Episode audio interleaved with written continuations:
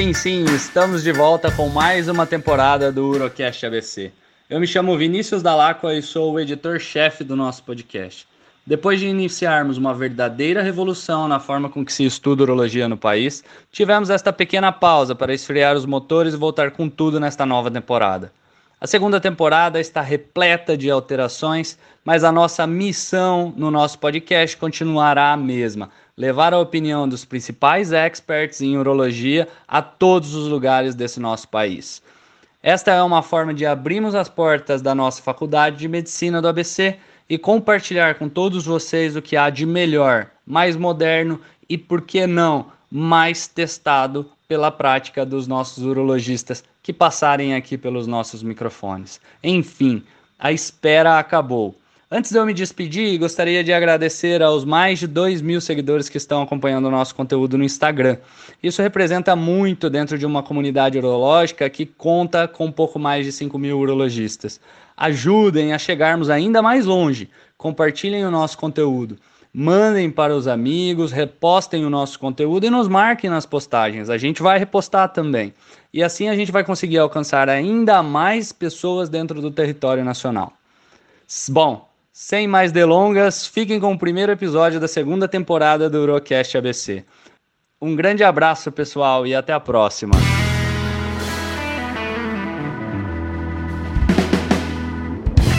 Olá, pessoal. Vamos dar início a mais um episódio do Urocast. Meu nome é Leonardo Monteiro, eu sou coordenador do Departamento de Andrologia do podcast. É, e hoje a gente vai falar sobre reversão de vasectomia. Para esse tema, eu convidei dois colegas e, por que não, amigos, é, o Dr. Tiago Negres, e recentemente terminou o Clinical Fellow de Andrologia da Universidade de Miami, agora ele está em Maceió, está com a gente aqui pelo Zoom. É, eu queria é, primeiro agradecer ele aceitar o convite e dar as boas-vindas aí para o Brasil e, e de mais uma vez participando do nosso podcast. Aí, Tiagão, bem-vindo. Doutor Leonardo Monteiro, muito obrigado pelo convite. É um prazer estar sempre aqui discutindo caso ou assunto com vocês. Sempre um prazer poder compartilhar e aprender um pouquinho mais no melhor podcast do Brasil. Boa, que isso. Obrigado. É, e eu também queria apresentar o Dr. Caio Pani, assistente do grupo da Faculdade de Medicina do ABC, do Departamento de Andrologia. Bem-vindo aí, Caião. Muito obrigado, Léo. Muito obrigado pelo convite. É um prazer estar aqui, é um prazer a gente conversar sobre a sobre reversão de vasectomia. Gosto muito do assunto e, e acho que a gente sempre aprende fazendo esse tipo de discussão, né? Muito obrigado. Imagina, agradeço. É, a gente vai começar é, uma introdução do tema. Eu vou eu vou dar alguns dados aqui da, da dos Estados Unidos, que mostram que 9% dos homens que fazem vasectomia se arrependem de ter feito o procedimento.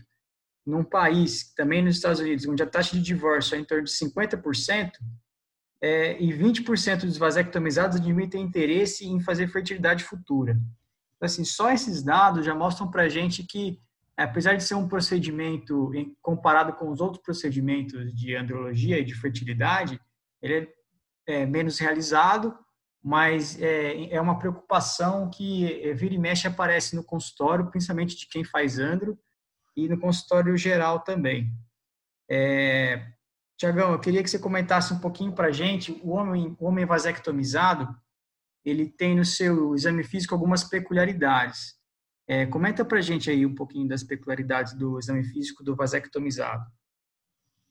Então, é muito interessante a gente perceber, assim, principalmente é, o homem vasectomizado, você quando faz o exame físico, você já consegue só no exame físico entender mais ou menos como foi uma vasectomia, se foi uma vasectomia complicada, se foi uma vasectomia tranquila. Então, você vai ver o nível de fibrose que tem na região. É, você consegue sentir o ducto deferente, né, a porção testicular e a porção abdominal. E, em geral, você consegue sentir um que a gente chama do gap, né, é, essa separação dos ductos que é onde é o sítio da vasectomia, né? Ah, muitas vezes, além desse, dessa separação, desse gap, você consegue, às vezes, sentir um clipe, ou às vezes sentir um granuloma, que são fatores que a gente vai discutir depois, fatores de bom prognóstico. É, além disso, muito importante também, sentir ah, se o epidídimo está engorjecido, o tamanho do testículo, até para você identificar se esse paciente está tendo uma espermatogênese normal ou não. A gente sabe que a maior parte das células intertesticulares são células germinativas. Então, um paciente com testículo muito reduzido após a vasectomia pode ter tido algum tipo de complicação depois do procedimento e está com uma espermatogênese prejudicada. E às vezes esse paciente precisa de algum tipo de investigação adicional. Então, esses detalhes do exame físico são bem interessantes. São coisas que o andrologista já tem um tato melhor para poder definir é, que tipo de procedimento, se esse paciente merece, merece uma investigação adicional ou não. Show de bola. É, Caião, você quer complementar alguma coisa em relação aos pacientes que chegam para a gente lá no, no Ideia Fértil? Qual que é o perfil deles? É, a gente tem uma tendência, né, a, a, ter cada vez mais esses pacientes interessados na reversão, eu acho, né, pelos motivos que você, por essa essa estatística toda que você apresentou, americana no caso, mas o Brasil segue a mesma tendência. E a vasectomia é uma cirurgia muito popular, muito, muito, muito realizada em, em, todos os serviços, por todos os urologistas, né? Eh, então, a gente observa que hoje em dia, eu não vou te dizer exatamente qual é a porcentagem, mas em sua grande maioria, os pacientes que procuram a reversão de vasectomia são pacientes com novas parceiras, né? Parceiras na sua maior parte é, sem filhos, então eles, enfim, por um novo relacionamento querem querem querem voltar a, a, a ter a, fertilidade e tentar outro filho. É, existem as outras causas que às vezes perda de um filho, o casal que perde um filho por qualquer motivo e aí se, e aí quer voltar a ter a engravidar de novo ou aquele casal que simplesmente se arrependeu de ter feito a, a, a, contracepção, né, de ter feito a vasectomia e quer mudou de ideia, quer ter outro filho, enfim. É, mas acho que realmente é uma tendência. E em relação ao exame físico, acho que são esses detalhes que o, que o Tiago falou, eu acho que não tem muito mais o que acrescentar. É, eu acho assim, o exame físico, ele pode ajudar um, num prognóstico, mas eu nunca contraindiquei a cirurgia ou nunca assim fui fui mais animado ou menos animado para uma reversão de vasectomia por conta do exame físico, né? A não ser, é claro, a questão do, de atrofia testicular, que aí eu acho que realmente não tem. É, é, um, é um, fator muito importante, né? Mas se a análise hormonal é normal, se a análise dos exames de um ultrassom testicular é, não mostra heterogeneidade do, do, do tecido, enfim, eu acho que não, não, não estaria contraindicada a cirurgia. Acho que é por aí. Né? Não, perfeito. Acho que você conseguiu abarcar bem ó, o, as nuances do tema aí, principalmente em relação ao perfil do, do paciente que vem procurar o procedimento. É, eu queria perguntar em relação agora às indicações da, do procedimento. A gente sabe que a reversão é um procedimento para reverter uma, uma azospermia obstrutiva, né? Em que a vasectomia é a principal causa de azospermia obstrutiva no nosso meio, mas a gente não tem só a reversão para fazer, né? É, em relação ao, ao, ao, PESA, que seria a função de epidídimo, que seria a, a conduta, assim, digamos, entre aspas, rival a da, da reversão, a gente tem uma relação custo-efetividade e, e, chance de encontrar espermatozoides em um procedimento, tanto em um procedimento quanto no outro, que são diferentes, né? E a gente, na nossa rotina, tem que levar em conta não só a chance de, de encontrar espermatozoide, mas a gente tem que falar para o paciente quais são, é, o, qual é o custo envolvido em um procedimento e em outro, né? Quer falar um pouquinho para a gente sobre isso aí, Tiagão? Sei que você estava nos Estados Unidos, lá você tinha dinheiro infinito para fazer os procedimentos, mas como é que, que você você acrescenta para a gente em relação às indicações aí o custo-benefício dos procedimentos? Não, acho que você falou bem, tinha, né? Aí entrou o Covid, o dinheiro foi acabando, e aí agora o pessoal está pensando mais. Não, mas acho que assim, é, acho que tem, que tem que ser pesado não só a questão de custo, mas também a questão de sucesso, né? É, mas em relação ao custo, é aquela, é aquela questão, né? Você tem, quando você faz a reversão e tem sucesso, você pode tentar todo mês, né? Então, desde que a idade da parceira permita você fazer isso, é, acho que você, com a reversão de vasectomia, além de você ter a possibilidade de ter mais do que um filho no processo, você consegue tentar todo mês e com isso você consegue economizar dinheiro em caso, por exemplo, de uma falha no FIV com um PESA que você tentou num paciente, entendeu? Então, acho que uma das questões que a gente comenta é isso. É, obviamente, se a paciente tem um fator feminino grave, aí, ou se a idade materna foi mais avançada, paciente próximo dos 40 ou até mais do que 40 anos, aí a gente conversa, né, sobre as taxas de sucesso e a questão de você às vezes ter que esperar um pouco a mais, demora para ver se tem espermatozoide no ejaculado. Então, e dependendo da técnica, às vezes demora de três a seis meses para começar a ver espermatozoide no ejaculado. Então, nesses casos, às vezes a gente conversa para mudar a técnica para PESA mais o FIV, né? É, sabendo das, das limitações da, da, da, técnica e da parceira. Em relação a, ao sucesso, né? Aí, obviamente, tem a questão de você discutir a, se o paciente foi uma vasovasostomia, né? A conexão direta dos vasos epidídimos, ou se for a vasepididimostomia. E aí, a partir daí, além disso, né, checar o tanto de espermatozoide que o paciente vai ter é, no ejaculado no segmento para ver se é viável esse paciente ter filho é, naturalmente. É, em geral, a gente espera um pouco, né? Se às vezes vem uma contagem baixa é, no começo, né, nos primeiros três meses, a gente acaba fazendo um segmento mais prolongado, seis meses, às vezes nove meses, para ver se aumenta essa contagem de espermatozoide é, para ver se o paciente consegue também, nesse meio tempo, ter filho de modo natural. Legal, perfeito. É, doutor Caio, gostaria de complementar a, resposta do, do Tiago, falando um pouquinho ainda sobre as indicações e, e alguns aspectos perioperatórios da reversão. É, eu, eu acho que o Tiago falou, falou bem aí, é o, eu acho que assim, tem dois fatores principais aí para a gente pesar na indicação da reversão de vasectomia, né? Para mim, tem o primeiro que é o tempo de vasectomia, né? A gente sabe que é inversamente proporcional a, a chance de sucesso com o tempo de vasectomia. É, mas eu, eu, sinceramente, aí talvez até um pouco pessoal essa, essa opinião, é, para mim o principal fator é a, é a fertilidade feminina, né? Começa pela idade e pela reserva ovariana e pela, pela e até os exames mais específicos de fertilidade feminina. Eu eu acho que talvez até mais do que o do que o próprio homem a gente tem que investigar a mulher porque para nós, para o médico, né, parece que o sucesso da reversão de vasectomia é o, é o retorno do, de, de espermatozoides na ejaculação. Mas para o paciente, para o casal, não é esse o sucesso. O sucesso é o bebê em casa. Né?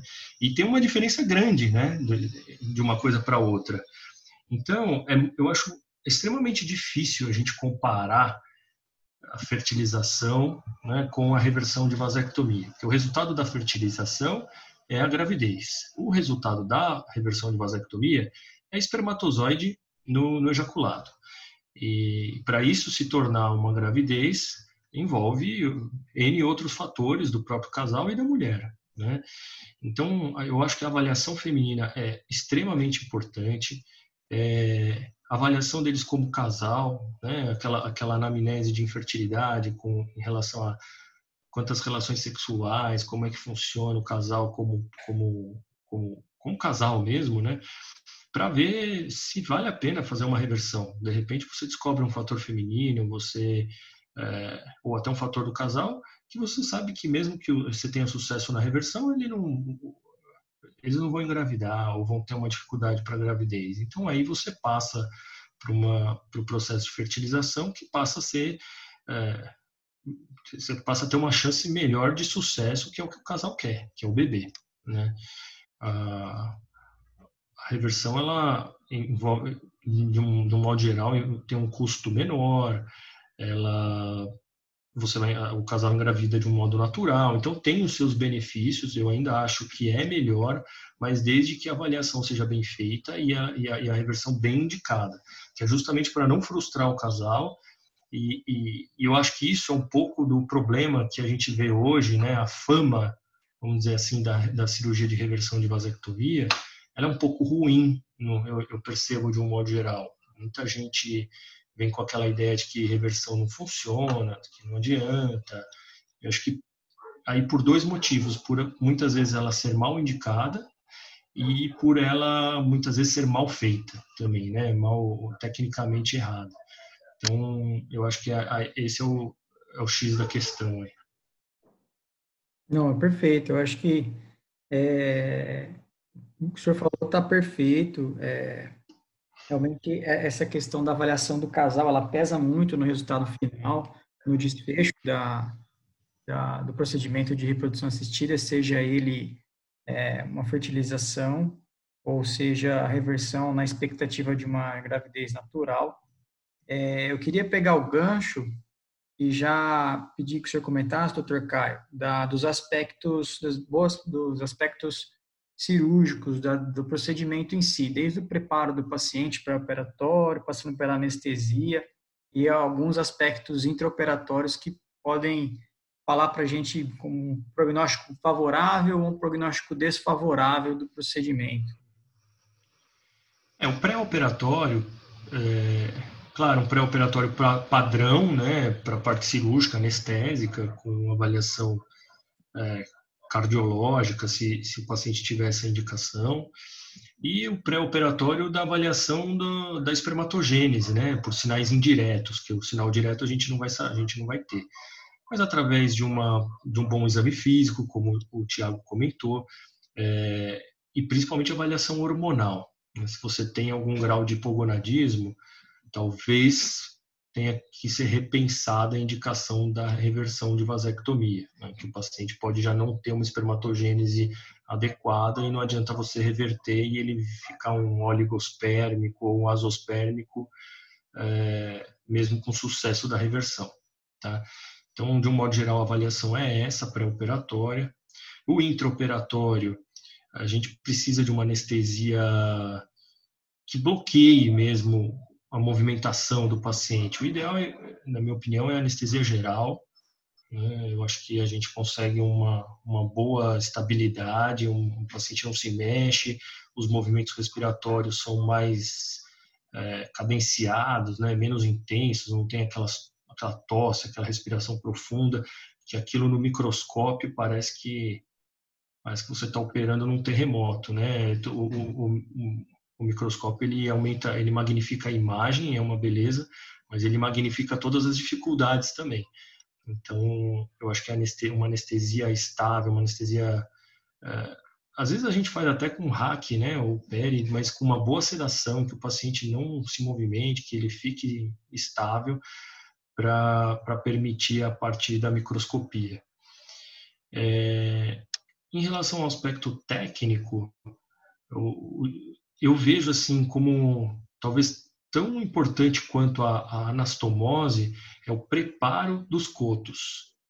É, o coto, quando está bem preparado, quando está bem feito ali, quando você conseguiu isolar e separar a sua anastomose, tem tudo para correr bem. Na verdade, eu acho que até esse preparo é mais, é, acaba sendo mais importante do que a própria anastomose.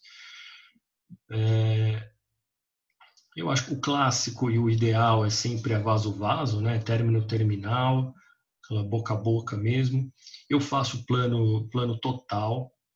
É, o número de pontos varia muito conforme o calibre da, dos cotos, ali o calibre das bocas, mas sempre no mínimo ali seis ou sete pontos totais. É, já tem, já fiz aqueles um dois planos com o primeiro plano mucoso, é, mas sinceramente não não gostei. Acho que fica muito nó, muito ponto dentro da da, em volta ali daquela anastomose. Eu tenho uma impressão que aquilo, para fazer uma estenose tardia, uma fibrose, apesar dos estudos não mostrarem grandes diferenças finais, eu acho que tecnicamente é mais difícil e eu acho que fica às vezes um bolo de, de, de nó ali, de fio em volta da anastomose e eu não, sinceramente não, particularmente não gosto. E quando a gente tem às vezes as dificuldades, né, que aí a gente tenta contornar conforme a gente encontra ali uma saída. É, quando o coto proximal é muito alto, eu já tive paciente que, que o coto estava no canal inguinal é, e, e, foi, e o gap era muito extenso, é, a ponto de inviabilizar a anastomose. Assim, eu teria que anastomosar o testículo quase dentro do canal inguinal. E aí eu acho que não vale a pena, não, não, não tem por que fazer isso, porque é, você vai gerar mais um transtorno para o paciente, um, um, incômodo, um desconforto e uma anastomose que vai ficar horrível, com baixíssima chance de dar certo. É, e tem a vasoepidídimo, né? Quando a gente tem uma, quando o coto, coto distal ele está já ao nível do epidídimo, é, e aí a gente tem que fazer uma, uma abrir ali um, um, você faz como se fosse uma lateral, né? Você desenovela ali uma parte do epidídimo, tenta abrir a parede e fazer a anastomose é, da, do, do, do coto proximal com aquela parte aberta do epidídimo. A gente sabe que o índice de sucesso disso é bem menor, é bem mais baixo, mas muitas vezes é o que dá para fazer, é a chance, né? Então é isso, é uma cirurgia surpresa, não é à toa que ela não tem 100% de eficiência, a gente às vezes não sabe o que vai encontrar, às vezes se surpreende para pior e às vezes para melhor. É, mas de um modo geral, eu acho que a gente sempre consegue fazer anastomose é, e, e dar uma chance para isso, para esse paciente voltar a ter a, a fertilidade. Enfim, eu queria ouvir também o Thiago, com certeza tem coisas para acrescentar aí dessa parte técnica. E queria ouvir também como eles fazem lá em Miami. É sempre legal ter essa, trocar essa experiência.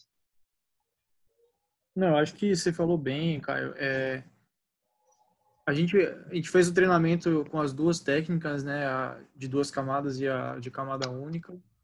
É, acho que eu já comentei isso antes.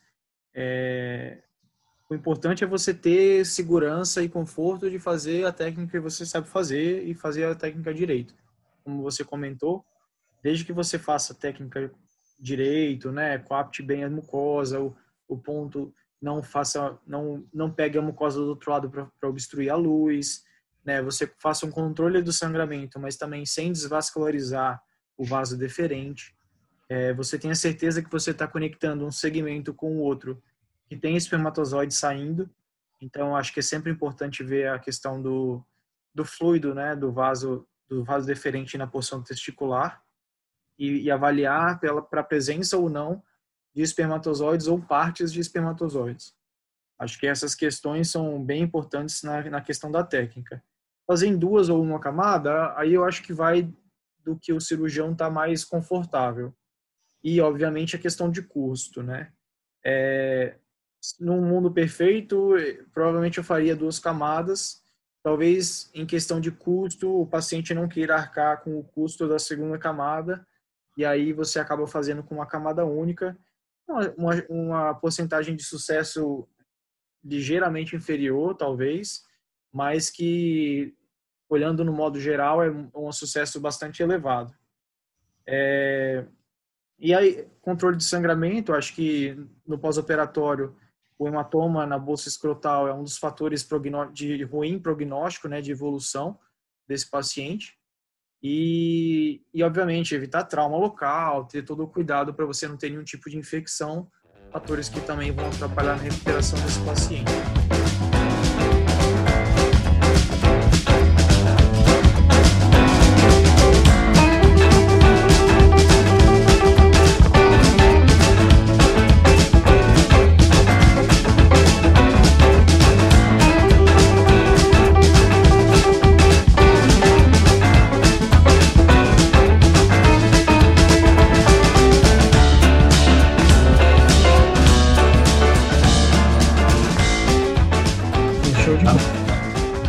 Pergunta para o Tiago. Qual é o padrão lá? É, é, sempre a primeira opção é tentar em duas, em duas camadas, em dois planos. Você faz o primeiro plano mucoso com qual fio e o segundo com qual fio e em que situação vocês vão vocês lá fazem o plano total.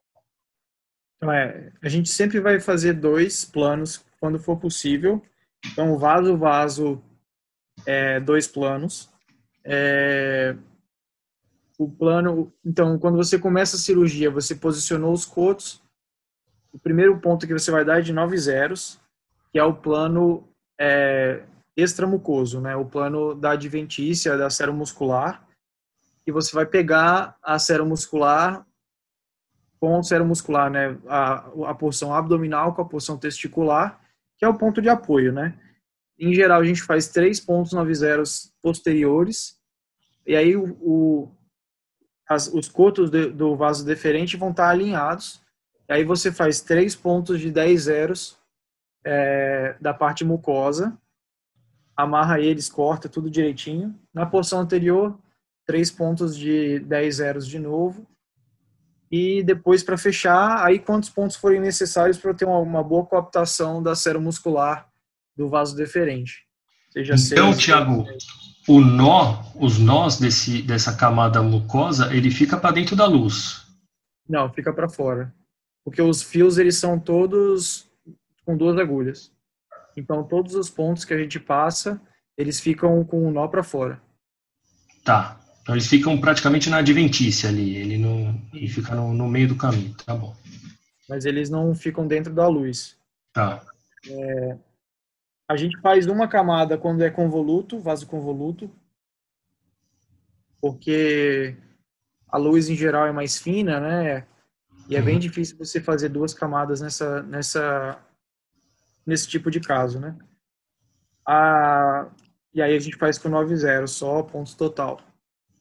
É, que é uma técnica modificada, né? O ponto total e depois por fora a gente faz uns musculares para deixar Isso, tudo bem é, um reforço, é. Exato.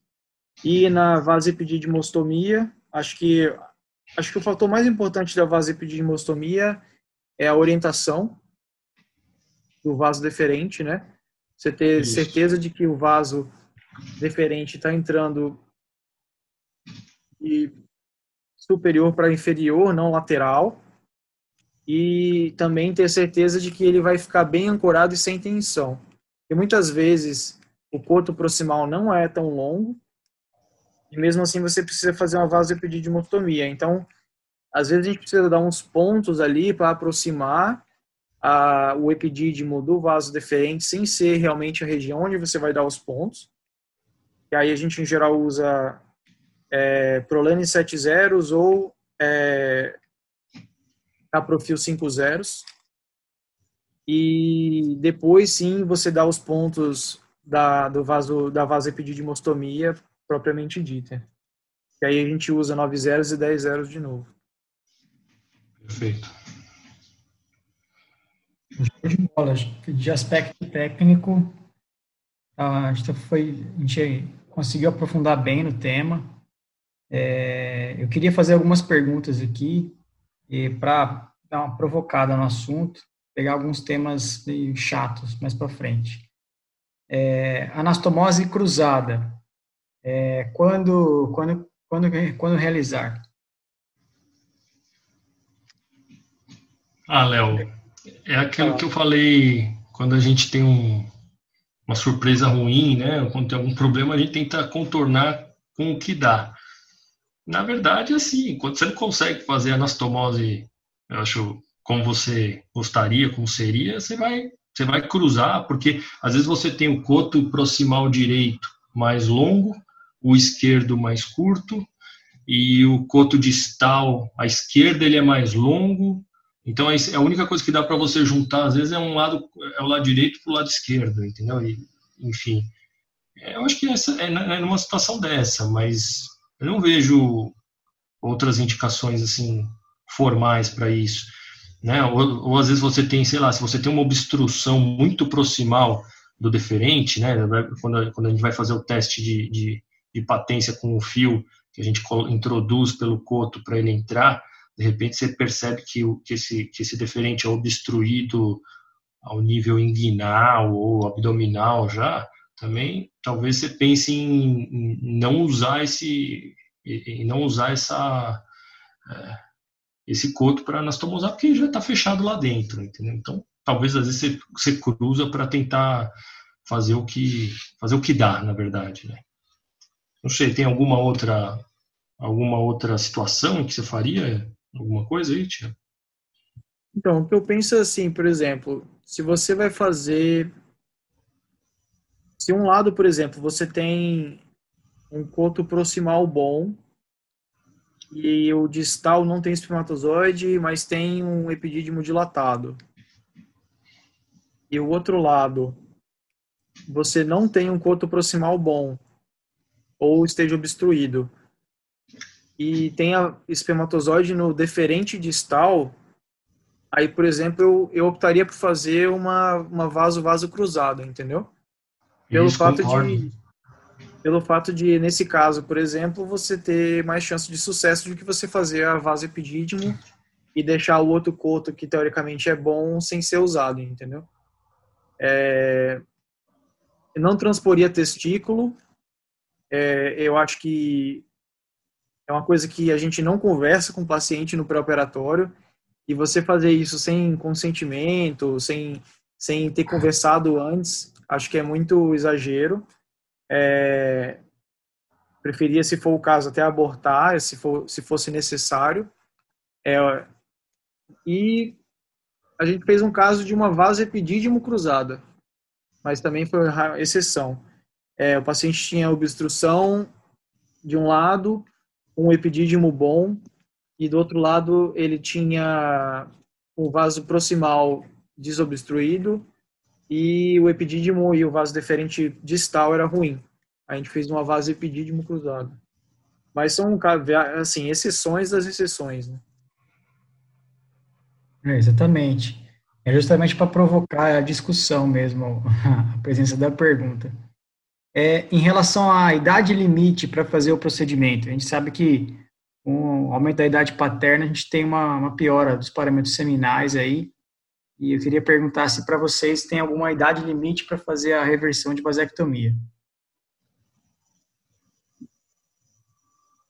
Olha, no eu... meu caso, a princípio, não.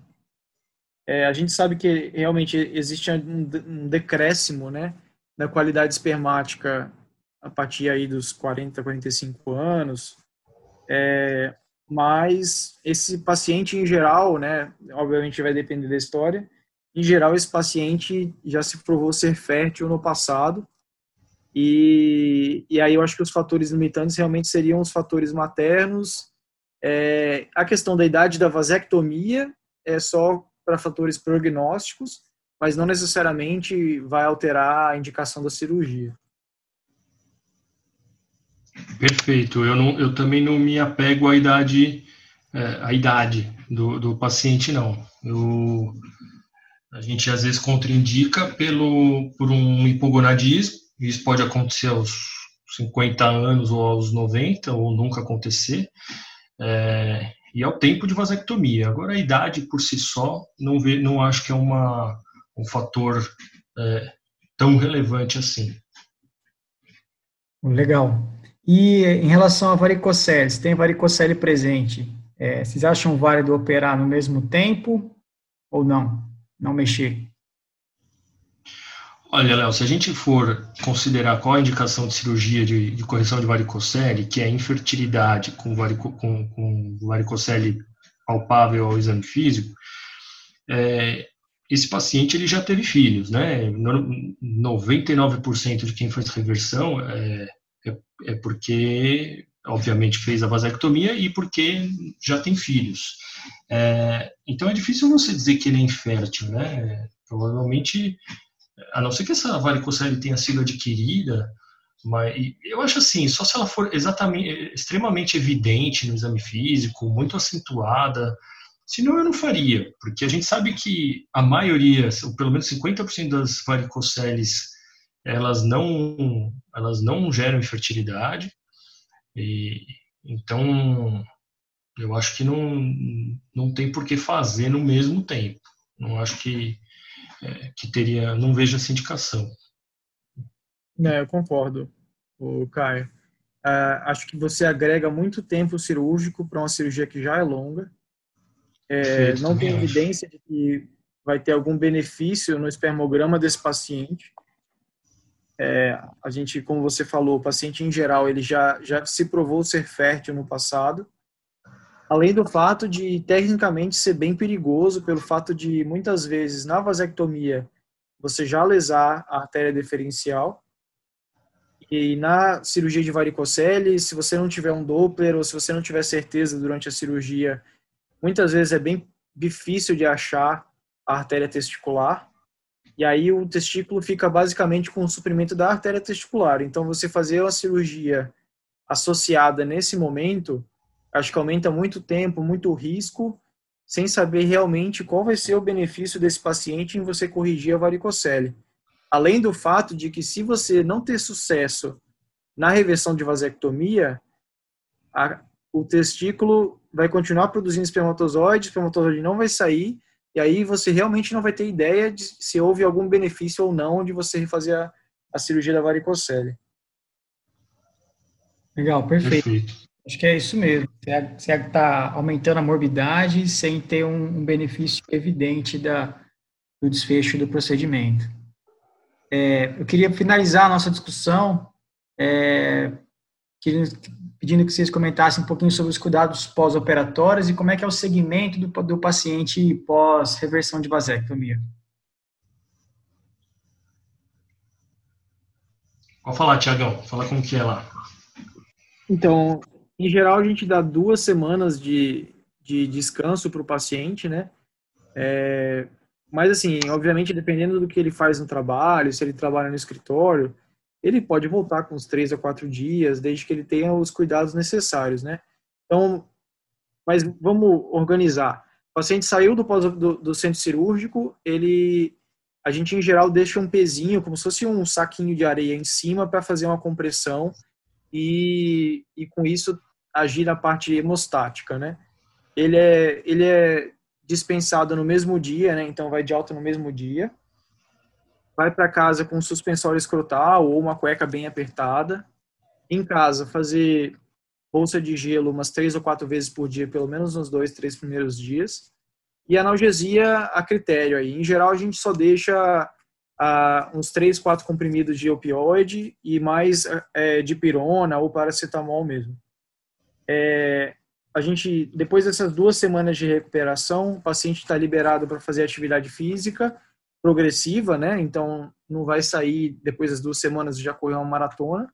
Então, progressivamente vai retornar às atividades habituais e já pode voltar a ter relação sexual. É, com 45 dias da reversão, a vasovasostomia, a gente faz o primeiro espermograma. Se for vasepididimostomia, três meses. E aí a gente segue esse paciente a cada três meses, até porque existe uma chance de falha tardia, né, que varia aí de 10% na vasovasostomia até 50% na vasepididimostomia. Então, a gente segue esse paciente até de três em três meses até ele conseguir ter o filho que ele está desejando. É isso aí, acho que nosso, nosso protocolo é parecido, talvez um pouco mais conservador, é, a gente também deixa com suspensório escrotal, essa orientação das compressas geladas, analgesia.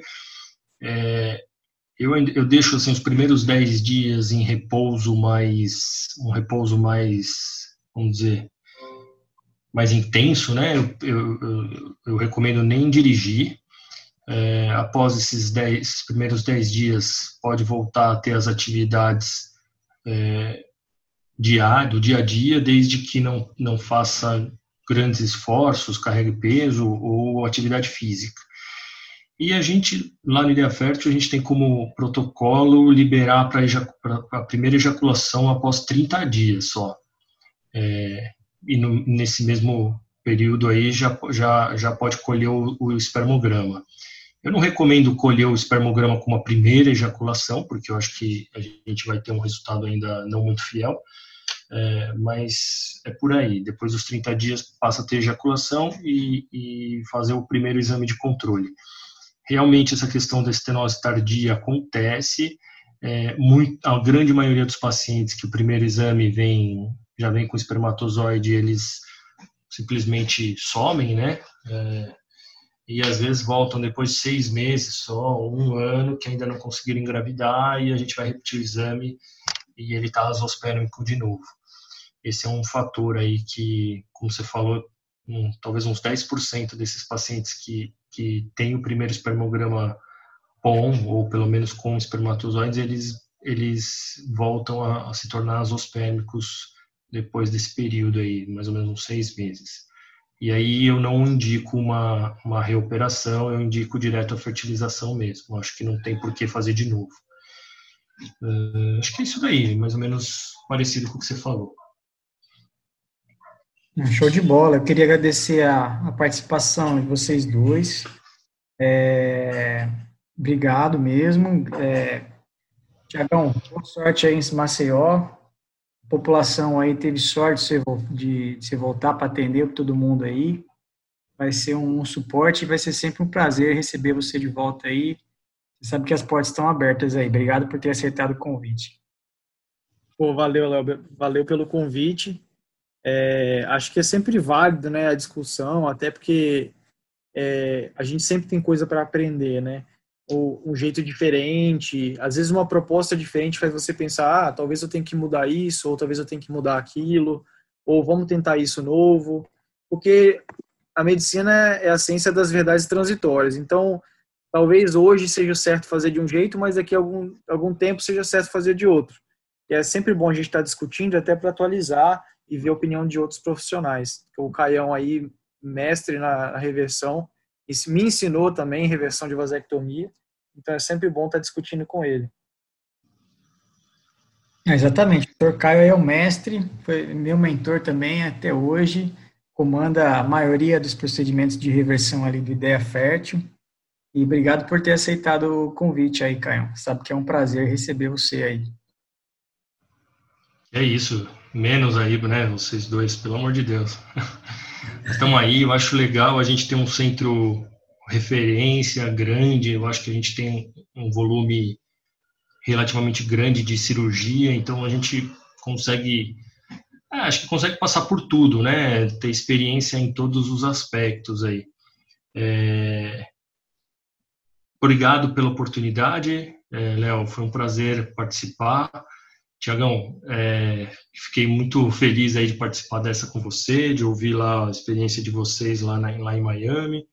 E também continuamos com as portas abertas lá na faculdade, lá na Ideia Fértil, quando, quando você estiver por aí, estiver em São Paulo. A gente sempre gosta de receber o pessoal de volta lá, viu? Pô, com certeza. Se eu estiver aí, vou dar uma passadinha lá. É isso aí, pessoal. Obrigado pela participação e até a próxima próxima. Grande abraço. Tchau, tchau. Um abraço.